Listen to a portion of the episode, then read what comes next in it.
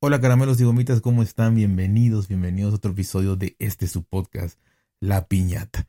Hoy les quiero comentar algo muy interesante, de verdad muy interesante, basado en un libro, y es hablando de qué ha hecho la tecnología en nuestro día a día, qué ha causado esto a lo largo del tiempo con las nuevas generaciones.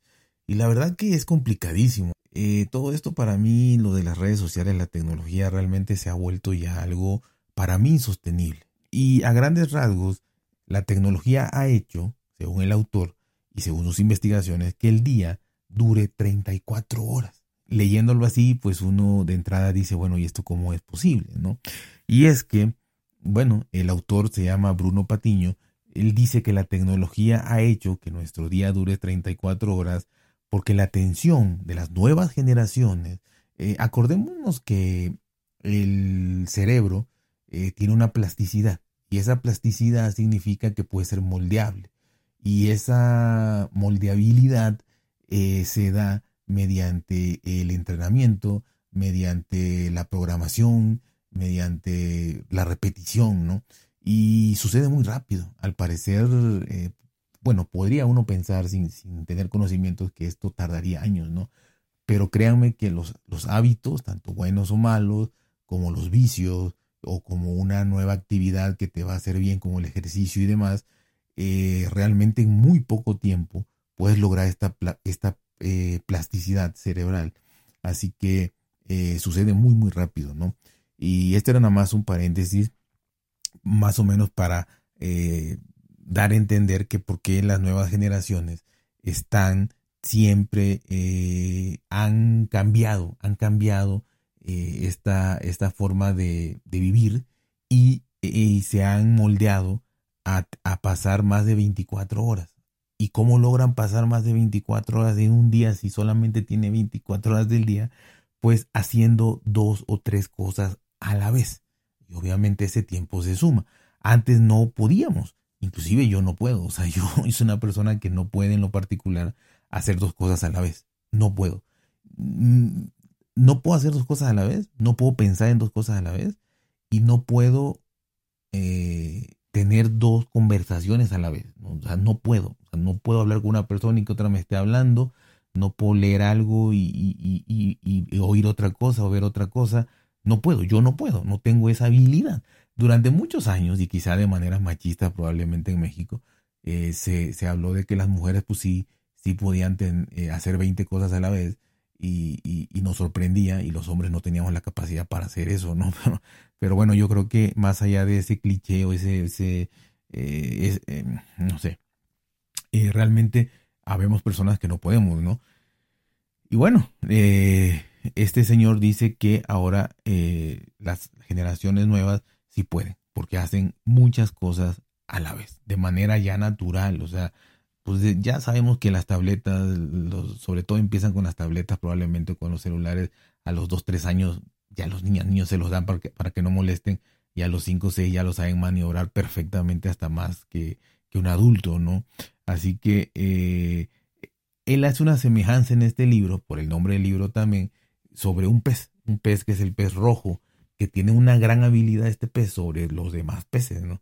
Que puede cambiar su atención eh, plena, o sea, muy consciente, en, en, en, segundos. O sea, en segundo el pez puede estar pensando alguna cosa o haciendo alguna cosa o huyendo de un depredador y de repente puede ver muchas escapatorias o puede eh, estar buscando alimento y ver múltiples opciones y ante cualquier eh, situación que vea, escuche, sienta, presienta el animal eh, por su instinto, eh, rápido su atención cambia, cambia y va así. parece todo como estresado, ¿no? Pero realmente es que tiene la capacidad de, estar atento a todo, ¿no? es una característica de este, de este pez rojo, ¿no? Y bueno, en, en, sí el cerebro se desengancha, ¿no? Para mantener nuestra atención eh, en muchas cosas. Las redes sociales envían nuevos estímulos cada vez más, eh, tales como señales, alertas, recomendaciones de manera constante, cosas que supuestamente van a hacer que te gusten, la famosa publicidad pues, dirigida o personalizada. Y esto hace que todos vayamos de una cosa a otra de manera muy compulsiva, ¿no? El libro se llama eh, La civilización de la memoria de pez. Bruno Patiño, La civilización de la memoria de pez. Dice, pequeño tratado sobre el mercado de la atención. Y esto es plenamente psicológico, ¿no? Obviamente eh, se mezcla con tecnología. A mí me gusta hablar de estas cosas, ¿no?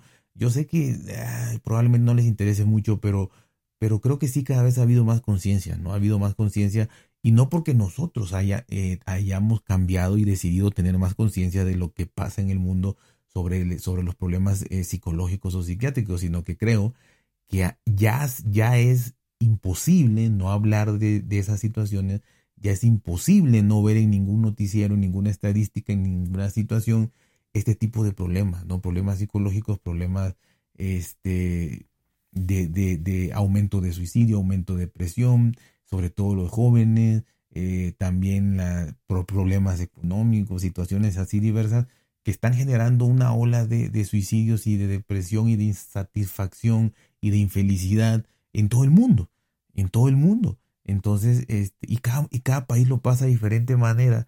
Eh, tengo por ahí un episodio muy interesante, guardadillo, que, que, a lo mejor lo saque sobre Japón, que es muy interesante lo que sucede ahí, eh, de manera negativa, desgraciadamente, pero es interesante, ¿no? Entonces, repito, creo que no es que un día nos levantamos y dijimos, ahora vamos a ser más empáticos, más conscientes y vamos a ver qué está pasando con, con, con, los problemas psicológicos de la juventud. No, si simplemente ya no podemos ocultarlo. Es como el cambio climático, ya por más que digas que no, que es mentira, ya no puedes ocultarlo, o sea, ya lo estás sintiendo, lo estás viviendo y te puedes engañar tú solo, pero eh, ya hay pruebas suficientes para saber que sí está sucediendo, ¿no?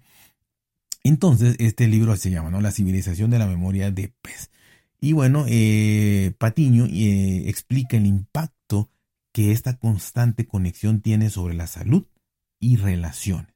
Pero también dice él que, tiene, que hay una, una esperanza, ¿no? Que todavía hay tiempo para reaccionar por el lado de que hay tiempo para reaccionar, pues sí estoy de acuerdo. O sea, digo, la civilización no se va a acabar por esto. No, definitivamente no. Pero de eso a de que tengamos una esperanza de que vaya a retroceder, no lo creo. Quizá vaya a haber un momento de, entendimiento y de comprensión, que, lo veo difícil, pero es lo más cercano a lo que yo pudiera pensar, en donde ya vas a evitar esto, pero por conciencia. Pero de eso a que solito vaya a retroceder y vayamos a dejar todos nuestros gadgets, celulares, tabletas y demás, y no lo creo, ¿no? Pero bueno, eso es lo que, lo que dice este señor, ¿no? Y bueno, eh, en el libro, este señor menciona que en los años 90 había una utopía en torno a la idea del Internet y de la conectividad. El que mejor la representaba era John Peter Barrow, un sujeto que trabajó mucho con un grupo de rock llamado Grateful Dead. Por cierto, qué bonito nombre, ¿no? Y fue ante todo el padre de la declaración del ciberespacio, que señalaba, estamos creando un nuevo mundo y por favor no se metan en este nuevo mundo, porque se va a organizar de manera natural, sin leyes y sin regulaciones. Esto grábenselo muy bien, la verdad es que eh, en los años 90 decir esto pues era muy atinado y a la vez quizá muy incrédulo, ¿no? Para, para la gente que, lo, que lo leyera, pero al final de cuentas este señor eh, Barrow, la verdad que le, atinó perfectamente, ¿no? Y es una utopía a fin de cuentas, ¿no? Y esa utopía estaba representada en los años 90 por las grandes empresas, ¿no? Eh, como eran Google, Apple y Facebook. Eh, todas estas sociedades fueron desarrolladas por personas que de cierto modo tenían esa utopía, crearon esa utopía y dijeron vamos a hacer la, la, la red y vamos a hacer nuestras aplicaciones y vamos a dar nuestros servicios y, y, de manera utópica como pudiera haber sido el socialismo o el capitalismo, cosas así, ¿no? Que al final no es, no, no funcionó. Este, bueno, y pasaron dos cosas fundamentales, pasaron muchas, pero dos cosas fundamentales que cambiaron toda esta utopía de, de hacer algo benéfico, ¿no? Con la sociedad. Y, y, por ejemplo, Google y Facebook eh, se crearon en esta utopía para brindarle un servicio a las personas, ¿no? Un servicio, cosa que era utópico y que así empezó, pero no duró nada, ¿no? Lo dejaron de lado. ¿Y por qué lo dejaron de lado? Porque estas empresas obviamente se vieron obligadas a escoger en una encrucijada en su camino, ¿no? En el hacer realidad esta utopía con la que empezaron a planear sus empresas o el camino económico. ¿Y qué creen que escogieron? ¿no? Eh, se decantaron por adoptar el de los medios de comunicación, que incluye pues la publicidad, y se dijeron pues vamos a hacer que nuestros servicios sean gratuitos para que exista el mayor número de personas, los vamos a utilizar y nos vamos a financiar gracias a la publicidad. Entonces, eh, ¿por qué creen que no hay un servicio de pago de Facebook, de Google? O sea, eh, no te cobran nada por sus servicios, porque obviamente eh, al hacerlo gratuito, pues captan, vaya, pueden captar a todo el mundo, ¿no? Este, y aunque costara un dólar, un euro, diez pesos, eh, el hecho a la gente le cuesta pagar, es renuente a pagar. Y si hay la opción gratis, pues, pues va a agarrarla gratis, ¿no? Entonces, tienen a todo el mercado eh, ya, ya eh, agarrado, o lo que queda cautivo, pues lo van a obtener porque al fin y al cabo es gratis. Entonces, pues fue una estrategia muy buena, ¿no? captar el número mayor de personas, ¿cómo podían hacerlo? Pues solamente gratis, ¿no? Y financiarse por medio de la publicidad. Según el autor, esa adopción hizo que las cosas se complicaran y que el modelo cambiara totalmente, ¿no? De esta utopía allá este negocio.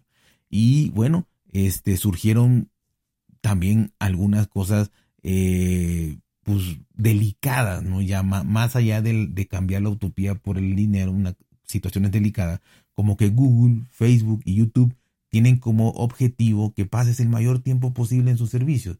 Es una, es una contradicción en sí misma el que los, los creadores de, teléfonos celulares, de smartphones, de móviles, eh, nos pongan ahí una aplicación o una herramienta, una herramienta, una opción en donde tú le puedes poner este cuánto tiempo quieres pasar en una aplicación y que de ahí te avise y que de ahí. O sea, la verdad que es, es, es parte de la utopía eso, ¿no? Y quizá hasta buscar creer que, que nos beneficiamos con eso. Pues la verdad es que eh, es así, ¿no? Todas esas empresas lo que buscan es que pases el mayor tiempo posible viendo sus, su contenido, su servicio, lo que te da Google, Facebook, YouTube en este caso, ¿no? Y podríamos sumarle todas las demás. Eh, y utilizan los datos personales para tener la máxima eficiencia posible. Entonces estas dos cosas ya son más peligrosas, ¿no? Ya, eh, ya se metieron en terreno verdaderamente más allá de privado, pues en, cosas que realmente, pues, no, no, no, no son éticas, ¿no? Por así decirlo, ¿no? Así que, este, pues esto cambió absolutamente todo, ¿no? La explicación que da el autor de por qué la tecnología ha hecho que ahorita el mundo tenga, eh, sobre todo de los jóvenes, no tenga 34 y no 24 horas, que la diferencia son 10 horas, imagínense usted, es simple, ¿no? Pero obviamente preocupante. Eh, el smartphone nos permite tener una conexión permanente. Esto es permanente las 24 horas. Además, los modelos de economía de la atención. Hay una economía de la atención, una ciencia, una psicología de la atención, teorías de la atención que nos, nos empujan a estar eh, conectados con las redes sociales, incluso si estás haciendo otra cosa. Y este es el verdadero meollo de la situación. No es el hecho de que tú digas, eh, ¿Cómo puedo extender las horas del día? Aquí está la clave, haciendo varias cosas a la vez. Pero 10 horas ya es demasiado, ¿no? Eh, y bueno, así que, eh, ¿cuántas veces no han visto una persona que va caminando y va viendo su, móvil? Inclusive gente que va manejando y va viendo el móvil. Son minutos, eh, son horas que suman, ¿no? y gente que hace mil cosas y está viendo el móvil, el celular, el smartphone, la tableta. Entonces, ahí van sumando las horas, ¿no? Eh, y, algo importantísimo que de verdad me gustó mucho es que, o me recordó, ¿no? Porque, porque yo lo hice, eh, que al principio estos instrumentos buscaban el tiempo inútil que tú podrías tener en el transporte, en las salas de espera, en acompañar a alguien a, hacer el supermercado, eh, la clásica, ¿no? El acompañar a tu pareja a que se comprara ropa y tú tenías que esperar ahí y ver y aburrido. Y los hombres tenemos a, tendemos más a ser un poco eh, desesperados o que no nos importe mucho, eh, por ejemplo, esperar a tu pareja que le pinten el cabello dos horas, ¿no? Entonces, eh, esto me, me, acordó mucho, ¿no? De que realmente era eso. Yo me acuerdo que cuando empecé a utilizar los, los, los, los smartphones, eh, realmente, o los, bueno, no los smartphones, los celulares que habían primero, que solo eran llamadas, mensajes de texto, pues obviamente era para comunicarte, pero no estabas todo el día comunicándote, además de que era carísimo. Y realmente el jueguito de la culebrita y de todas estas cositas eh, tan sencillas, pues yo me acuerdo que sí lo usabas cuando estabas esperando a alguien, cuando no tenías que hacer, cuando tu tiempo era, era entre comillas, podías decir inútil, porque igual podías leer o hacer otra cosa, pero a fin, el a fin de cuentas era para perder el tiempo, ¿no? Para distraerte. Para eso servía. Entonces tú usabas estos, estas herramientas como, como smartphone, tableta, para distraerte. Y ahora no, cambió totalmente, ¿no? Poco a poco se fueron desarrollando técnicas eh, como el brain hacking, el hackeo cerebral eh, o el dark side, que capturan la atención del usuario con alertas, ganchos, notificaciones y, y pues saben todo de ti, así que saben qué ofrecerte para que estés atento, ¿no? Por eso repito, eh, no se claven tanto en que la tecnología, solo pueden hablar de tecnología los programadores, los informáticos, los ingenieros. Eso es lo que ha venido hasta hoy. Y yo no pretendo ser nadie para romper un paradigma, nadie. Pero quizá eh, haya gente que pues sí le interese todas estas mezclas que se pueden ir dando con ciencia, con psicología, con economía y todo relacionado a la tecnología, la medicina y todo esto, ¿no? Así que pues eh, todo esto capturan la atención del usuario y, eh, y, tratan de que esté ahí lo más tiempo posible, ¿no? Las personas ahora, en estas generaciones, pasan por lo menos haciendo dos cosas al mismo tiempo. O sea, de entrada, o sea, ya es común que estén haciendo dos cosas al mismo tiempo, ¿no? Están desayunando y por un lado están este, escribiendo un mensaje en WhatsApp o viendo eh, Facebook o viendo Twitter o lo que sea. Eso es común. Todo el mundo hemos visto comidas que nadie se habla y nadie ni siquiera se ve a los ojos ya porque está con el celular, ¿no? Así que eh, están mirando su pantalla, eh, y están tratando de, tratando de llevar una vida normal. O sea, esto, esto es clave, ¿no? O sea, ya es, no puedo dejar de ver el, smartphone, ¿no? O sea, entonces voy a tratar de llevar una vida normal. Voy a tratar de que no me regañen si eres un joven. Eh, que no me regañen mi papá o mi mamá por estar yo desayunando, comiendo y con el, el, el, celular en la mano, ¿no? El móvil en la mano. Entonces ya es tratar de llevar una vida normal a costa de que no puedes dejar eh, de lado estar viendo la pantalla, o estar viendo una pantalla de lo que sea. Así que ya es complicado, es como un vicio, ¿no? El que ya te afecta tu vida diaria, pero no lo ves así. Buscas el método y la manera de que no sea así, ¿no? El autor dice que cuando se hace la suma de todas estas horas que pasamos con nuestras pantallas y obviamente haciendo otra cosa, estamos viendo que para él el día tiene eh, sumado y sus investigaciones tienen 34 horas. Pero hay algo muy importante y muy catastrófico, que esto ha ido aumentando con el tiempo. Él eh, ya trabajaba en estos estudios eh, desde 1919 y, perdón, del 2019. Y en el 2019 el día tenía 31 horas. O sea, hacías dos cosas a la vez y sumaban 31 horas.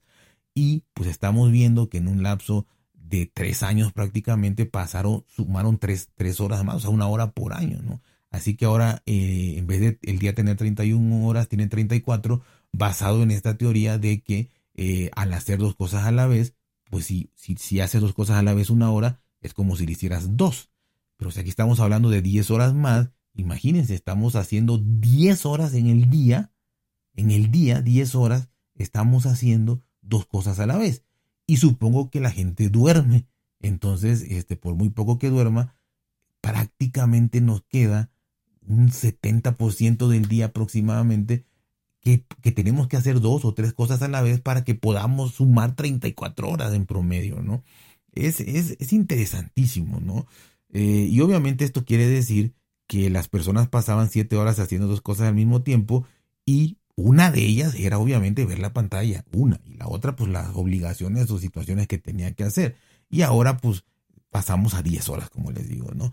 Eh, también, bueno, y ya la conclusión de todo esto, que de verdad espero haya sido interesante para ustedes, el, el, y, impresionante como lo es para mí, que 10 horas, 10 horas, eh, los jóvenes, las nuevas generaciones, ya, eh, bueno, ayudados, entre comillas, ayudados por las eh, por todas las, las, la psicología tecnológica que utilizan las grandes empresas han hecho y moldeado su cerebro para que ahora hagan dos cosas a la vez o tres cosas a la vez y puedan tener la capacidad de hacerlo, ¿no? Eh, pues eso ya eh, prácticamente cambiaron, moldearon el cerebro de los jóvenes para que pudieran hacer muchas cosas a la vez, porque esto no es natural, ¿no? Estar viendo un, teléfono y, simplemente no está en, nuestro, en nuestra evolución, o sea, esto, esto es súper reciente. Y bueno, para mí es increíble, ¿no? Y eh, quizá nosotros como adultos, personas ya grandes, este, inclusive en la tercera edad, podamos no entender o decir que esto no es posible pero los jóvenes lo pueden hacer, es cosa de observar, hay que observar, observar, observar, analizar y ver y ver que esto sí sucede, ¿no? Y bueno, este, eh, la culminación o parte de con lo que termina el libro es que el autor dice que no estamos malditos, que todavía hay posibilidades de cambio y que los usuarios ya están mejor preparados, cosa que yo no comparto. Y bueno, y que ya para nadie es secreto que las plataformas digitales guardan los datos para utilizarlos eh, y para obviamente eh, tenernos cada vez más enganchados y enganchados y enganchados, ¿no? Eso sí, ya no es secreto, ya lo sabes y estás ahí conscientemente. Entonces yo creo que mejor preparados no estamos. Al contrario, creo que podemos saberlo, pero nos vale, lo cual es peor todavía, es peor todavía. Y bueno, y, el hecho de que todavía hay posibilidad para cambio, repito, yo creo que el único cambio que veo que pueda haber eh, es el hecho de que tú hagas conciencia y tú digas, esto ya no puede seguir así y, cambiar. Como cualquier persona, como cualquier vicio, como un alcohólico que diga ya no quiero beber, como un fumador que diga ya no quiero fumar, y ya sea solo con ayuda, pero deje de hacerlo. Es la única manera.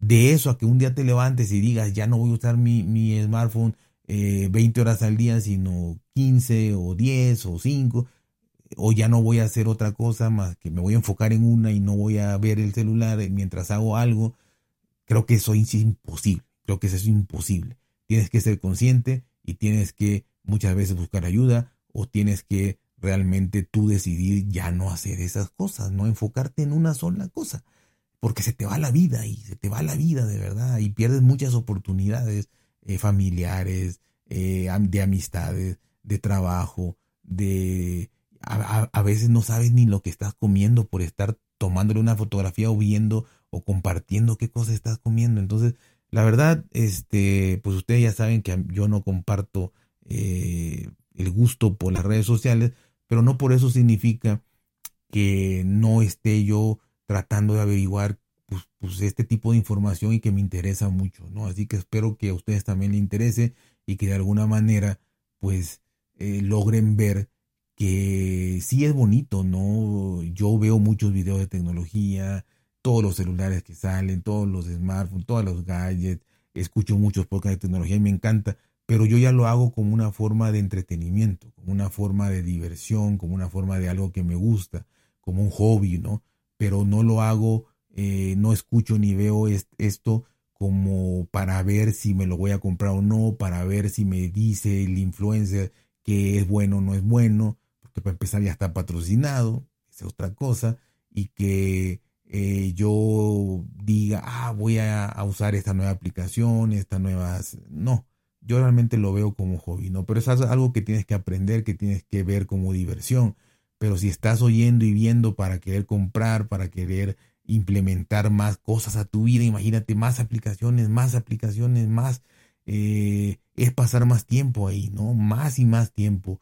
Eh, todas las nuevas funciones que nos anuncian las aplaudimos como focas aplaudidoras, eh, que, que, implementó esto, tal compañía, que implementó el otro, que, pero todo es para que tardes más en tu pantalla. Entonces no captamos eso todavía. Llega el momento en que lo vas a hacer quizá por obligación, quizá no por gusto, por necesidad, si, cuando tengas familia, los jóvenes cuando tengan familia, eh, pero ojalá no sea demasiado tarde, ¿no? Así que bueno, es una pequeña reflexión, ojalá les haya gustado, ya saben, cuídense, por bien, traten de ser felices y nos vemos hasta la próxima.